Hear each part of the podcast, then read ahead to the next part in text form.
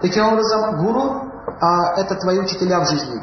Если ты уважительно относишься к учителю, к любому учителю, учителю в детском саду, учителю в твоей школе, учителю в твоей, допустим, профессии, учитель в твоей духовной жизни, их много видов есть учителей, то ты получаешь удачу. Юпитер – это еще удача. Человек, который лишен милости Юпитера, не будет иметь удачу.